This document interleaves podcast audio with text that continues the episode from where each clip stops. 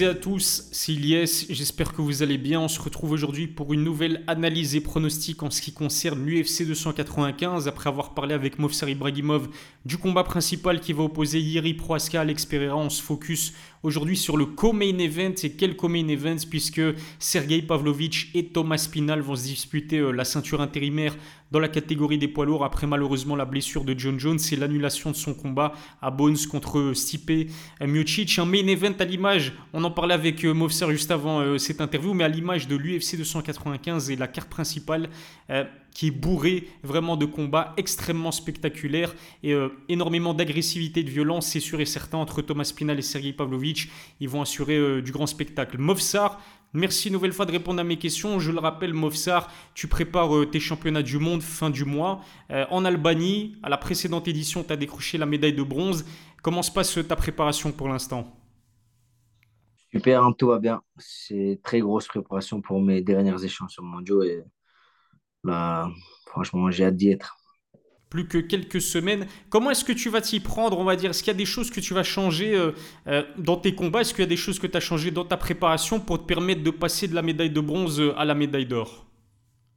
Ce qui va changer surtout, c'est que cette fois-ci, j'aurai mes coachs dans mon coin. Euh, l'IMAF, ça va être une première. Et en plus, j'ai pu faire un gros camp complet pour une première fois sans, sans blessure, sans rien du tout. Donc, c'est ma plus grosse prépa jusqu'à maintenant pour n'importe quelle date de combat. Donc, euh, je te dis, j'ai hâte d'y être et j'ai hâte de performer. On te souhaite la médaille d'or, évidemment, Inch'Allah. J'espère que tu vas la, décrocher. Déjà que l'année passée, tu as quand même euh, marqué l'histoire de la Belgique avec une médaille d'or au championnat d'Europe et une médaille de bronze, du coup, au championnat euh, du monde. Passons à ce main event de l'UFC 295 Mossar qui va opposer du coup ce main event Sergei Pavlovich à Thomas Pinal. Je te le disais en introduction, malheureusement c'est un combat qui a dû être mis en place parce que blessure de John Jones et annulation de son combat euh, contre Stipe Miocic. Je vais pas te mentir et j'aimerais avoir ton avis là-dessus, mais moi personnellement je suis beaucoup plus hypé par ce Pavlovich à Spinal que je l'étais par euh, John Jones Stipe Miocic. Est-ce que tu es d'accord avec moi? Euh, franchement, ouais, parce que John Jones, c'est un personnage emblématique. Euh, Miocic aussi, de l'UFC des poids lourds, mais je trouve que, tu vois, je vais peut-être récolter des, des, de la haine ce que je veux dire, mais je trouve qu'ils ont fait leur temps, tu vois. Je trouve que là, maintenant, on a du 109. Euh, Aspinal, c'est, tu vois, c'est du très beau combat. Pavlovich, même chose. Tu sais que ça va envoyer de la, de la dynamite et moi, je suis hypé, j'ai hâte de voir ça, tu vois, parce qu'avec le, le, main event et le main event, on nous réserve. L'UFC risque de se terminer vite avec tous les chaos qui. Ouais, c'est clair. En plus de cela, on a Benoît Saint-Denis, Matt Frévola aussi dans la main card. Juste incroyable avec Iri Alex et Aspinal euh, Pavlovic. Ça va envoyer du, du très très lourd. T'es sûr de toi quand tu dis ça, euh, euh, que, les deux ont fait leur temps en parlant de John Jones et Stipe? Alors pour Stipe, je suis d'accord avec toi, il a passé les 40 ans. Pour moi, pourquoi j'étais pas hypé? Parce que je trouve que c'était trop one-sided. Il y avait un favori net et large qui se dégageait de ce combat, c'était John, Jones. Pardon. Après, une surprise, c'est toujours possible. Mais là, entre Aspinal et Pavlovic, ça m'intrigue beaucoup plus en fait. Mais est-ce que. Tu, tu, tu, maintiens, tu signes que John Jones aussi a fait son temps? Attention, hein, parce que les fans de Bones risquent d'attraper ta veste. Mais ouais, je pense que en fait, dans, dans ta carrière, tu as, ton prime et, et, chacun a son prime à ce moment. Tu vois, tout le monde l'a pas au même moment. Il y en a qui l'ont à 30 ans, 35 ans. Tu vois, Volkanovski l'a à 35, Islam il l'a à 31, Cody Garbrandt l'avait à 24, euh, mhm. José Aldo il l'avait à 24, 25. Tu vois, chacun a son prime à ce moment et une fois que tu as touché le top, une fois que tu as été au prime, je trouve que tu reviens pas de la même manière, tu vois. Mhm. Et même si je suis un grand fan de John Jones, tu vois, euh, moi aussi, j'ai été fortement motivé. J'ai eu envie de faire GMA avec, euh, avec ces emblèmes-là, GMA, mais je trouve que c'est plus la même hype, tu vois. Je trouve qu'il a fait son prime quand il était jeune, quand il a cassé tous les records, mais maintenant, c'est différent, c'est autre chose. D'ailleurs, la dinguerie, ça prouve vraiment que l'UFC fait absolument ce qui ce qu'elle veut avec, euh, avec les combattants, c'est que John Jones, Stipe Miocic vont, d'après Dana White, s'affronter en 2024. Donc John Jones reste évidemment champion, même si euh, s'est blessé du coup. Période de convalescence de 8 mois après une déchirure euh, du pectoral gauche. Et Thomas Pinal et Sergei Pavlovich, certes, vont se disputer le titre intérimaire, mais du coup, le vainqueur à mon avis, ne va pas affronter John Jones ensuite. Et euh, John Jones devait prendre, devrait prendre sa retraite d'ailleurs euh, après euh, Stipe. Donc c'est un petit peu bizarre le fait de voir Sergei et Tom se disputer le titre intérimaire, mais ensuite bah, à mon avis, euh, ils, ils vont pas pouvoir affronter John Jones pour la vraie ceinture. C'est un petit peu bizarre, on va dire. Ouais, c'est un peu, tu vois, c'est c'est une mise en scène. C'est comme, ils veulent un scénario de film, tu comprends, ils veulent... L'UFC, c'est de la vraie- c'est un peu comme le catch, tu vois, où ils font des, des, des scénarios, de la mise en scène, comme des films, sauf que c'est de la vraie bagarre, tu vois. Et ils essayent au mieux de, de, d'arranger le destin, tu vois. Mhm. Euh, c'est comme quand ils ont mis Sterling contre Sean O'Malley. Dana White, t'es sûr qu'il espérait que Sean O'Malley gagne, tu vois, pour l'histoire. Et là, ils essaient juste de provoquer le truc pour que John Jones il prenne sa retraite en ayant défendu sa ceinture. Ça, c'est pour le, c'est pour l'histoire, c'est pour le legacy, pour le, pour l'héritage, voilà. Ça, tu vois, John Jones, je trouve qu'il mérite ça, donc euh, donc c'est bien, c'est une bonne manière de terminer, mais est-ce que ça rend le, le titre légitime, etc. J'ai vu Henri Cejudo qui parlait de ça, justement, qui disait que ce qu'il y avait de la légitimité, etc. Mais bon, nous, tant qu'il y a de la bagarre, moi, ça me va, tu vois. C'est exactement ça, mais je suis d'accord avec toi. Et puis euh, John Jones, euh, il finit sa carrière contre Stipe Miocic, imaginons Stipe qui est euh, considéré indéniablement, ou en tout cas par une grande majorité des fans de MMA comme le plus grand poids lourd de tous les temps à l'UFC en tout cas. Et du coup John Jones qui termine sa carrière en, battant potentiellement Stipe. Il a, il a plus rien d'autre à gagner après et affronter le vainqueur de Thomas Spinal, Sergei Pavlovich, ce serait un gros risque et ça n'apporte rien à sa legacy, on va dire. Sa carrière, elle est déjà immense, c'est bon, il a fini le jeu. Ouais, c'est ça, euh, tu vois, euh, euh, il a fait sa carrière en étant jeune. Il termine avec euh, quelqu'un qui est sur une fin de carrière comme lui, tu vois.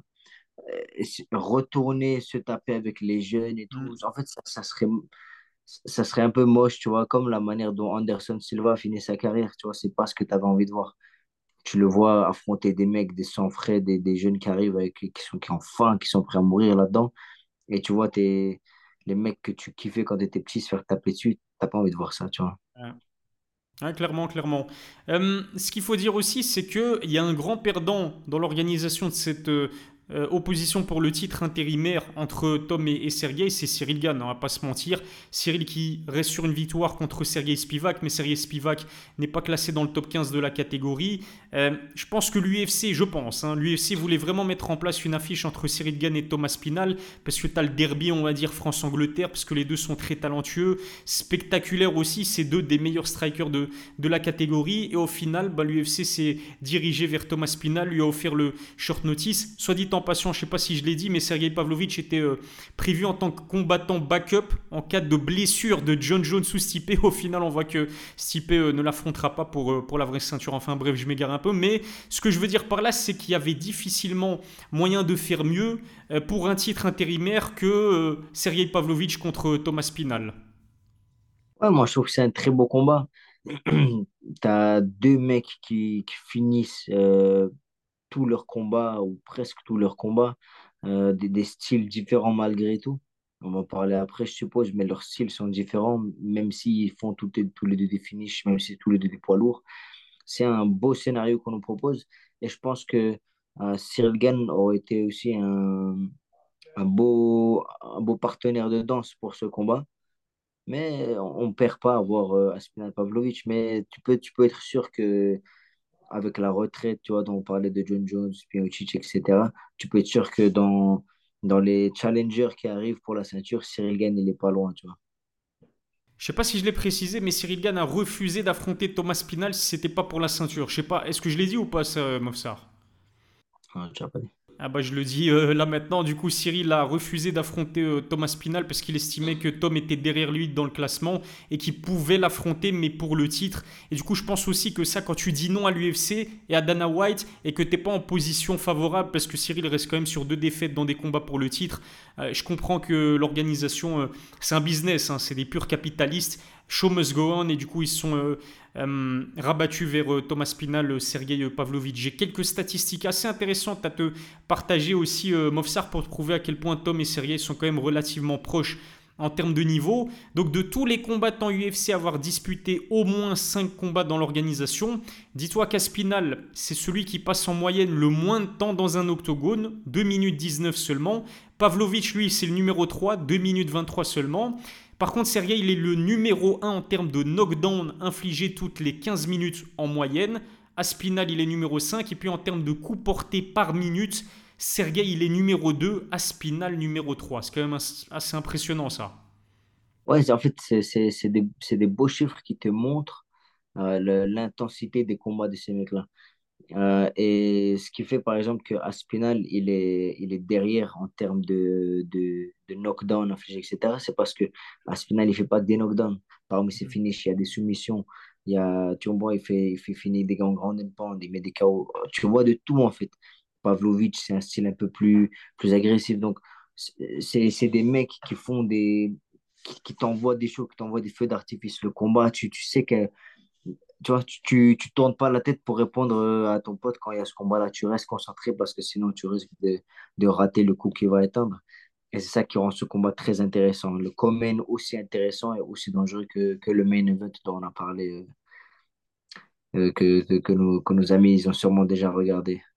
Justement, on en parlait lors de la précédente analyse. Du coup, Yeri Prohaska contre Alex Pereira, faut surtout pas cligner des yeux, mais c'est la même chose pour ce Common Event. Ce serait la même chose aussi pour euh, Benoît Saint-Denis, Matt Frévola, mais là, Sergei Pavlovich, Thomas Pinal, ça va vraiment envoyer euh, du très très lourd entre ces deux combattants explosifs.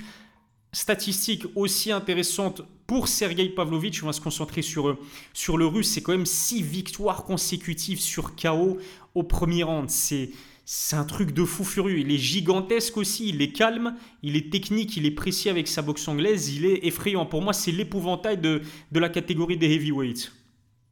Ce que j'aime bien, moi, avec le style de Pavlovich, c'est que c'est la manière dont il met les KO. Tu vois, quand Connor il dit euh, la, la, précision bat la puissance, la, la vitesse, le timing bat la vitesse, lui, il vient golden, golden. Il envoie de là. Et chaque coup qu'il met, tu entends la cage qui tremble. Et il envoie des... Par exemple, la manière dont il a mis KO, taille tout il va ça. Ouais. Et lui, comment il a résisté au coup contre Cyril Gann, comment il a tenu, comment il a encaissé. Et tu le vois en une minute, Ouais. un peu plus d'une minute du round 1, se faire mettre KO par Pavlovich, tu te rends compte de l'impact et de, de, de, de la puissance des coups qu'envoie Pavlovich. Donc, les, les KO qu'il met ce mec-là, tu, tu, tu sais que tu arrives à, face à qui tu, tu risques de voir du sang. C'est, le genre de combat que, que les Américains, tu vois, les Anglais, qui sont là avec leur bière, ah, ils en mettent partout. C'est ça qu'ils veulent voir, eux. Des... Tu, tu vois la grande, toute la salle qui tremble. Ça risque de, tu vois, euh, King Kong contre Godzilla. C'est vraiment ça. On repart sur la thématique des crossovers, manga, dessins animés, films. Et ouais, et c'est pas pour rien que bah, ce combat il va se faire au Madison Square Garden. hein. C'est l'une des salles, si ce n'est la salle la plus mythique. Tu donnes Iri Prohaska, Alex Pereira et Thomas Pinal, Sergei Pavlovich aux, amateurs de, de sport de combat américains, New York en plus de cela. C'est deux places to be et, je pense que le public va, va se régaler. Pour revenir à Sergei Pavlovich, je suis totalement d'accord avec ce que tu dis aussi. Et je trouve que les gens le, comment dire, le catégorisent trop comme un gros puncher à la, à la Francis Ngannou ou à la Derrick Lewis, mais je suis pas forcément d'accord. Pour moi, déjà, c'est le boxeur le plus technique de la catégorie, mais c'est pas le genre de combattant qui va t'éteindre sur un seul coup. Lui, c'est vraiment quelqu'un qui privilégie les, combinaisons en anglaise, du coup, précision, timing, et c'est ce qui est redoutable avec euh, Sergei Pavlovich. Il faut dire aussi qu'il a une allonge énorme, il en profite euh, vraiment très bien. Ben, c'est intéressant que tu dis ça parce que juste avant, là, j'allais, j'allais comparer un peu Pavlovich à Ngannou dans le Mhm. sens où il met des très gros impacts, mais je ne l'ai pas fait parce que je me suis dit, il est plus technique, plus propre, euh, plus, tu vois, dans les combinaisons que Ngannou. Mhm. Même si je dis ça alors que Ngannou, il vient de faire euh, une décision partagée contre Gypsy King, donc euh, c'est à revoir, tu vois. J'aimerais bien revoir la, la, la boxe anglaise de Ngannou actuellement, mais Pavlovich, de ce qu'on a vu de lui, c'est quelqu'un, il, il met un coup, le mec, il est sonné, pou, pou, il termine en précision, en envoyant, tout en envoyant chaque coup qui fait trembler la cage. Donc, c'est quelqu'un de très puissant, de très technique, euh, qui a aussi des, des- Tellement il est gros, il est très, tu vois, énorme. C'est Mhm. un rocher très dur à amener au sol, hanche large, tu vois, bon sprawl, bonne défense, et et il allume quand il envoie. Donc, euh, s'il est, c'est quelqu'un de très technique et qui envoie très fort. Et ça le rend d'autant plus dangereux. Je vais être très cliché, hein, on va rester dans la thématique des films, mais c'est un peu le Ivan Drago de, de l'UFC. Tu vois, le combattant russe terrifiant, gigantesque, sans, euh, sans, sans pitié euh, dans un octogone. Ivan Drago, c'était un ring de boxe anglaise, mais tu vois ce que je veux dire? En plus, il parle pas encore anglais. Donc on ne sait pas ce qu'il ressent. Tu vois, il est très mystérieux en fait, Sergei Pavlovitch. Et encore une fois, il est vraiment effrayant. hein. Qu'est-ce que tu penses de la comparaison entre Sergei et Ivan Drago? Ouais, pas mal. Tu sais, le, le blond, tout blanc, il vient, il parle pas, il tape, il... tu vois, t'as pas le moindre souvenir de lui en train de parler au micro parce que, tu vois, il, on dirait qu'il vient, il tape, il prend son argent et il part, tu vois. C'est, c'est, c'est c'est un peu le scénario, c'est un peu le, le rôle du méchant. Il y a toujours un, dans les bonnes rivalités, dans les bonnes rivalités, il y en a toujours un qui a plus une tête de méchant que l'autre. Mm. Et dans ce scénario-là, Aspinal, lui, par contre, bon anglais, aimé des fans, euh, il parle au micro, tu vois.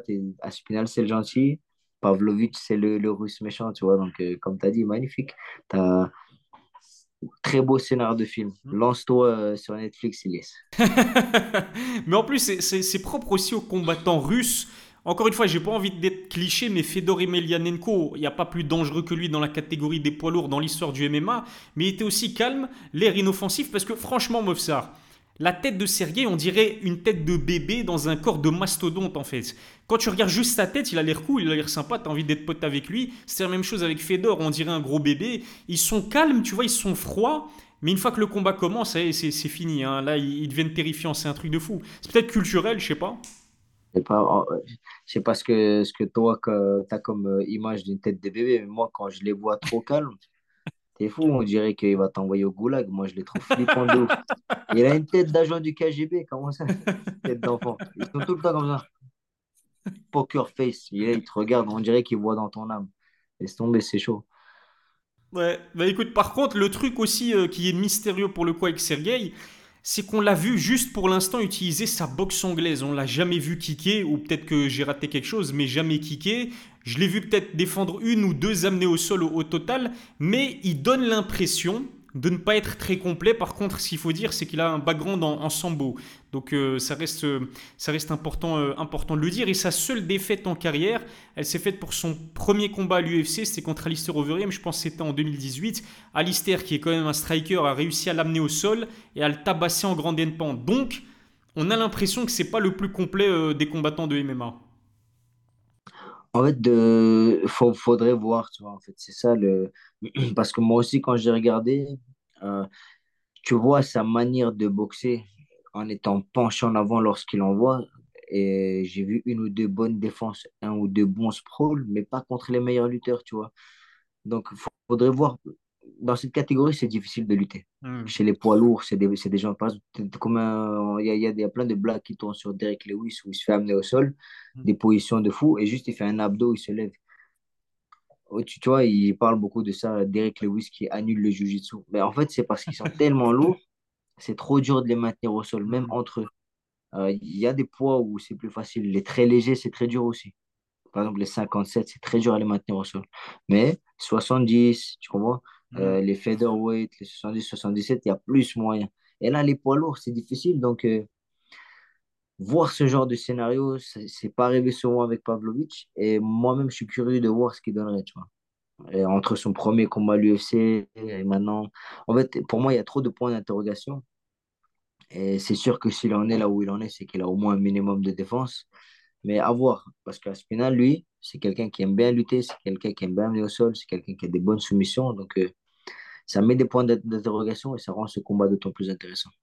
Exactement, c'est pour ça qu'il est intriguant ce, com- ce combat comme euh, je t'en parlais tout à l'heure. Je te disais que Sergei est pour moi le boxeur le plus technique, le plus précis de la catégorie, mais s'il y a bien un poids lourd qui peut rivaliser avec l'anglaise de Sergei, bah justement c'est Thomas Pinal. Je sais pas si tu étais au courant, mais il compte un combat de boxe euh, professionnel, Thomas Pinal à son actif, KO au premier round, hein, euh, comme à son habitude. On sait aussi que c'est le big pot de Tyson Fury, il s'entraîne régulièrement avec le Gypsy King, et j'ai l'impression qu'il est plus rapide aussi avec ses points par rapport à, à Sergei Pavlovitch, qu'est-ce que tu en penses?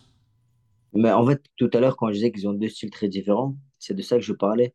Euh, Sergei, avec les angles euh, et beaucoup de puissance, il envoie des coups moins rapides. Aspinal, par exemple, tu le vois beaucoup combiner avec les jambes, tu Mhm. le vois mettre beaucoup de low kick, tu le vois mettre des genoux, tu le vois faire des fins de takedown. Et moi, ce que j'aime beaucoup avec lui, c'est euh, dans des courtes distances, tu vois, tu envoies gauche-droite, lui il fait gauche-droite, il descend, il le monte vers le haut, il le met sur le côté, tu le vois faire beaucoup. Lui aussi, comme tu as dit, il met pas des KO un coup sec. Mhm. Il touche et il endort de là. Dans des échanges, à courte distance et la manière dont il aborde les angles de ses coups, c'est ce qui rend sa boxe très dangereuse. Tu vois, feinter, boum, boum, crochet direct, il sonne, varie là, hop, hop. Tu vois, c'est pas euh, dans, dans, la, dans la tête des gens en général, ils imaginent quoi? Euh, uppercut, crochet, direct. Sauf que ça, c'est indirect, ça, c'est indirect, ça, c'est indirect. Juste avant de passer à l'overhand, tu vois, ça reste direct. Donc, et lui, cette manière d'aborder les angles tout en changeant de garde, ça fait qu'il est quelqu'un de très dur à prédire. Ses coups sont durs à bloquer. Et les coups que tu vois pas venir, c'est les coups qui te mettent KO. Tu vois. Donc, très belle boxe, très belle combinaison. Et je trouve que c'est un, un, combattant de MMA plus complet, en tout cas, que, que Pavlovich. Mais peut-être moins puissant dans, dans le coup, euh, le coup singulier en lui-même. Tu vois. Donc, beaucoup de choses intéressantes et j'ai hâte de voir ça. Tu réponds à l'une de mes prochaines questions, c'est top. Tu, lis dans mes pensées, Mofser, parce que j'allais justement te demander si tu trouvais que Thomas Pinal était le plus complet des deux. Parce que ce qu'il faut dire aussi, bon, je sais pas ce que ça vaut, mais enfin, quoique non, je pense que ça, ça vaut quand même son pesant d'or, comme on dit. Mais Thomas Pinal, il est ceinture noire de Jiu-Jitsu brésilien. Ce qui est faux aussi, je pense, pour un combattant européen, c'est que très tôt, il a commencé avec la lutte. C'est sûrement le cas avec les jeunes combattants de MMA comme toi, c'est ton cas, mais tu vois, des combattants d'une trentaine d'années, je pense que c'est beaucoup plus rare en Europe. On sait qu'aux États-Unis, ils mangent la lutte euh, assez, euh, assez tôt. Je sais que c'est pas le cas pour tous les combattants, mais en moyenne, on va dire, ils mangent la lutte beaucoup plus. Euh, de manière générale, les Américains s'entraînent à la lutte plus tôt que nous, les, les Européens. Nous, c'est plus le striking, on va dire. Encore une fois, pour pas faire de clichés. Enfin bref, Thomas Pinal, ceinture noire de Jiu-Jitsu brésilien, et puis trois victoires par soumission euh, dans sa carrière. Il donne l'impression d'être plus complet, et puis tu parlais de ses kicks aussi, chose que Sergei Pavlovich n'utilise pas euh, pour l'instant en tout cas.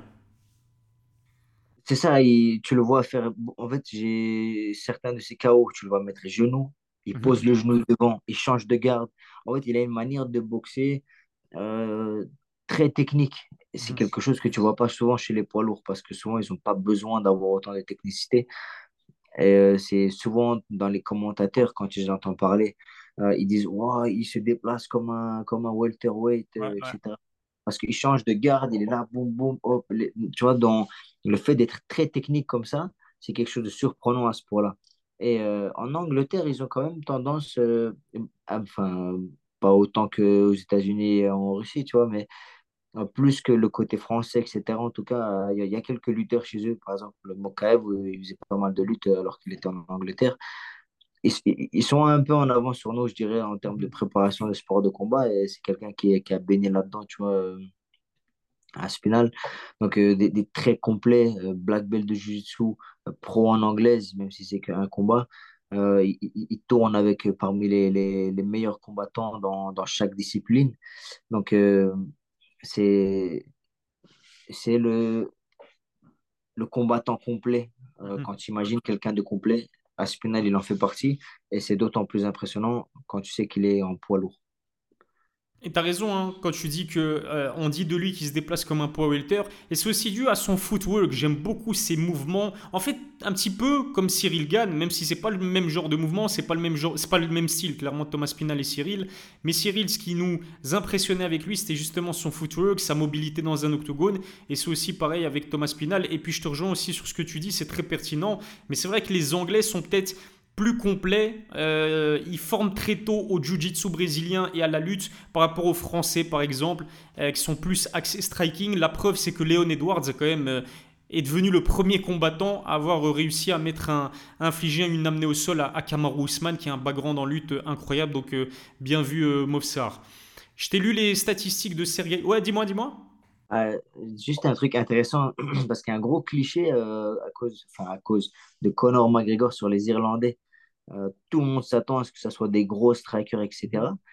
Euh, SBG, le club de Connor, euh, c'est les plus gros grappleurs, mhm. très peu de strikers. Dylan Danis, par exemple. À part Connor, c'est quasiment tous des grappleurs. Quand tu vois l'Irlande au championnat du monde, au championnat d'Europe, c'est tous, tous, tous lutteurs grappleurs. Mhm. Il n'y en a pas un, c'est un striker. Moi, j'ai affronté deux fois l'Irlande aux Européens mondiaux. Chaque fois, c'est des, des, gros lutteurs, des gros ceintures marron, ceintures noires de jiu-jitsu. Et ça, c'est juste une petite remarque comme ça. C'est une idée reçue beaucoup. Et euh, d'ailleurs, je, je m'entraînais à un moment donné avec euh, quelqu'un, euh, j'ai oublié son nom, Lee, Lee Hammond, voilà, il s'appelle Lee Hammond, un des très bons sparring partenaires de Connor. Ouais, ouais. Et, et, et il m'a dit, Connor, t'es fou, il m'a dit, Connor, c'est le meilleur grappleur de la salle. De, de tout, tout le club, il m'a dit, Connor, c'est le meilleur lutteur, le meilleur grappleur de, de la salle. Voilà, c'était juste pour euh, petite anecdote intéressante sur une idée reçue euh, sur l'Irlande. Mais je pense même qu'ils ont des coachs moldaves ou un truc comme ça, des coachs de l'Est euh, qui suivent Connor depuis un petit temps euh, maintenant euh, au SBG, il me semble. Ça, je ne sais pas, mais en tout cas, ce que je sais, c'est que c'est très, très gros lutteur. Et le coach de Connor, coach Kavanagh, c'est le coach de l'équipe nationale d'Irlande, euh, celui qui est Mhm. toujours là, quand l'équipe irlandaise est là. Donc, euh, Les Anglais, par contre, eux, ils strike plus haut. Mais. Irlande, c'est grappling, jiu-jitsu au max. Incroyable. Bah écoute, voilà, tu nous apprends, tu nous en apprends euh, tous les jours. J'étais pas du tout au courant, mais du coup, euh, bon à savoir. Et euh, c'est vrai que outre-Manche, ils commencent de plus en plus à montrer qu'ils sont très complets. Et du coup, ils ont tout compris au MMA, hein, parce que plus les, plus les années passent et plus on se rend compte que les combattants de MMA sont vraiment extrêmement complets. À l'époque, l'anomalie, c'était John Jones, qui est bon dans tous les compartiments du game. Et, euh, au final, aujourd'hui, je pense que dans 10 ans, si t'es pas complet en MMA, tu te feras euh, bousiller. Bon, on va dire... euh, L'exception qui fait la règle, c'est Sergei Pavlovitch qui pour l'instant n'utilise que sa boxe anglaise, mais comme tu as dit, à mon avis, c'est qu'il a d'autres choses sous, sous la manche. Euh, Thomas Pinal, ses statistiques également très, euh, très euh, impressionnantes. À l'UFC, c'est 7 combats, 6 victoires, toutes sur finish. Une défaite, mais c'était sur blessure contre Curtis Blades. Comme Pavlovitch, finalement, on a affaire à un, finisseur hein, en la personne de Thomas Pinal. C'est ça, le- les deux, comme on disait tout à l'heure, c'est deux gros finisseurs, deux mecs qui, qui mettent fin au combat très vite. La seule différence, c'est que la manière de finir, elle varie pas mal chez, euh, chez Aspinal, tandis qu'elle varie pas beaucoup chez Pavlovich. Pavlovich, c'est des KO, des KO, des KO, et peut-être un ou deux mecs qui finissent en ground and pound après l'avoir mis en knockdown. Ouais. Alors que Aspinal, tu le vois, boum boum, il met KO, il endort. Puis une autre fois, il amène au sol, il finit en ground and pound. Puis après, il amène au sol et il soumet. Donc les angles de finition, euh, ils sont différents euh, chez Aspinal. Donc tu, tu vois, tu sais pas trop à quoi t'attendre. Tu sais que tu dois préparer plein de choses. Tu dois être prêt à, à défendre à droite, à gauche, alors que euh, quand tu as quelqu'un de plus euh, linéaire comme Pavlovic, qui, tu sais qui vient pour te décrocher la tête, le, le game plan, tu sais ce que ça va être. C'est comme quand tu arrives face à Khabib, tu sais qu'il va te lutter. Tu arrives face à Pavlovich, tu sais qu'il va te striker. Donc, ça facilite, je dirais, peut-être le, la création du game plan, mais c'est bien beau d'avoir un game plan, mais vas-y pour l'appliquer.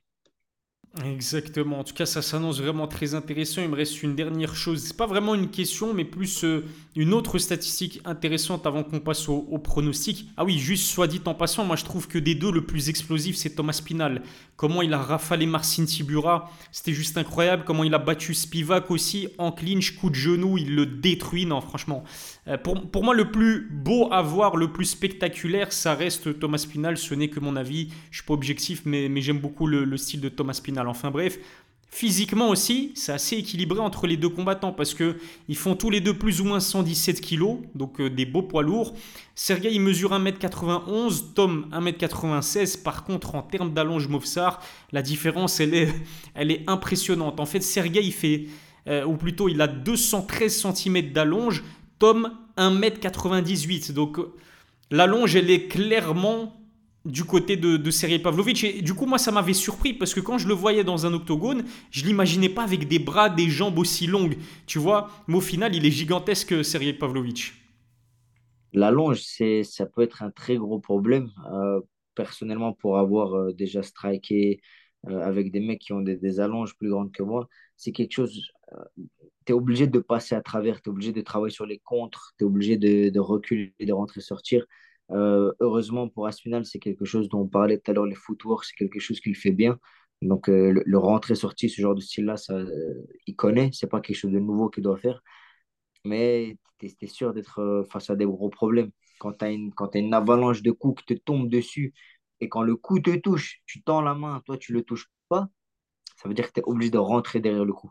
Et c'est ça en vérité ce que ça veut dire une, une allonge plus petite. Ça veut dire que quand lui il se fait toucher, Aspinal il tend la main, touche Mhm. pas Pavlovic. Et ça, ça, ça pose beaucoup de problèmes. Euh, dans... Il va devoir contrer. Ça veut dire quand le coup il arrive, passer à côté et contrer, rentrer, sortir, se faire toucher sans toucher, se servir de ses jambes. Ah, ça va demander de l'utilisation de plus d'armes, mais Aspinal a ses armes et il a déjà prouvé qu'il sait s'en servir. Donc, il peut faire les choses bien, tu vois. Euh, mais c'est vrai que Pavlovic, c'est un très gros avantage avec lequel il parle là. Écoute, merci euh, Mofsar d'avoir répondu à mes questions. On passe au pronostic. Qui tu vois s'imposer euh, le 11 novembre au Madison Square Garden dans ce coming event de l'UFC 295 et par la même occasion, lequel des deux tu vois devenir champion intérimaire de la catégorie des, poids lourds? C'est un pronostic compliqué, mais euh, Aspinal, c'est le, poids lourd que j'aime vraiment beaucoup regarder. Euh, j'aime beaucoup son style, j'aime beaucoup la manière de faire les choses et j'ai envie de croire en, j'ai envie de croire en la technique euh, qui bat la puissance. Mhm. Et donc, euh, malgré le désavantage physique en termes d'allonge, j'ai envie de croire qu'avec l'avantage technique, il va réussir à gagner ce combat. Et je pense qu'il va gagner par soumission ou par ground and pound après avoir amené au sol Pavlovich au deuxième round, je dirais. C'est un truc de fou. On va quasiment toujours avoir les mêmes pronostics. C'est un truc de malade. Moi, je pense la même chose que toi. Petite euh, parenthèse, mais Thomas Pinal n'a eu que deux semaines, je pense, pour préparer ce combat. C'est un short notice. Euh, du coup, est-ce que ça va jouer là-dedans ou pas? Je ne sais pas. Mais moi aussi, je pense que Thomas Pinal va l'emporter parce qu'il est plus complet, parce qu'il a un arsenal beaucoup plus important que Sergei Pavlovich. Parce que je trouve que Sergei, c'est vraiment un one-trick pony. Et est-ce que Sergei a vraiment affronté des strikers aussi techniques que Thomas Pinal pour l'instant? Curtis Blades éclaté au sol en striking, c'est un très bon lutteur, mais en plus il a même pas, je crois il a essayé une seule fois de l'amener au sol euh, Curtis Blades, donc euh, stratégiquement c'était un peu n'importe quoi. Tai Vasa, c'est plus de la puissance que de la technique sans vouloir lui manquer de respect. Et avec qui encore pareil pour Derrick Lewis, c'est plus de la puissance que de la technique, mais Thomas Pinal, fight IQ, il est mobile, euh, il se déplace bien du coup dans un octogone. Et il est complet, donc euh, si ça part euh, au pugilat, il peut toujours se réfugier au sol. Après, c'est plus facile à dire qu'à faire. Pour amener euh, Sergei Pavlovich, il faut se lever de bonne heure. Mais je pense vraiment que Thomas Pinal est mieux armé pour infliger la deuxième défaite de la carrière de Sergei Pavlovich. Et comme toi, je vois un finish par chaos technique en grande endpoint dans la deuxième reprise. Dans la première reprise, ça reste un combat pour le titre. Ils vont quand même s'analyser, s'étudier avant de, d'envoyer la sauce. Donc je pronostique également victoire par chaos technique de Thomas Spinal dans le deuxième round. N'oubliez pas de donner un maximum de force à Movsar Ibrahimov qui va bientôt s'envoler euh, vers l'Albanie pour ses championnats du monde. Je mettrai le lien vers son compte Instagram dans la description. Abonnez-vous à ma chaîne, activez la cloche pour recevoir les notifications, lâchez un pouce bleu et donnez-nous vos pronostics dans les commentaires. Movsar, c'était un plaisir comme d'habitude et à la prochaine pour une nouvelle vidéo. Toujours un plaisir. Merci Léas et on se retrouve bientôt les gars.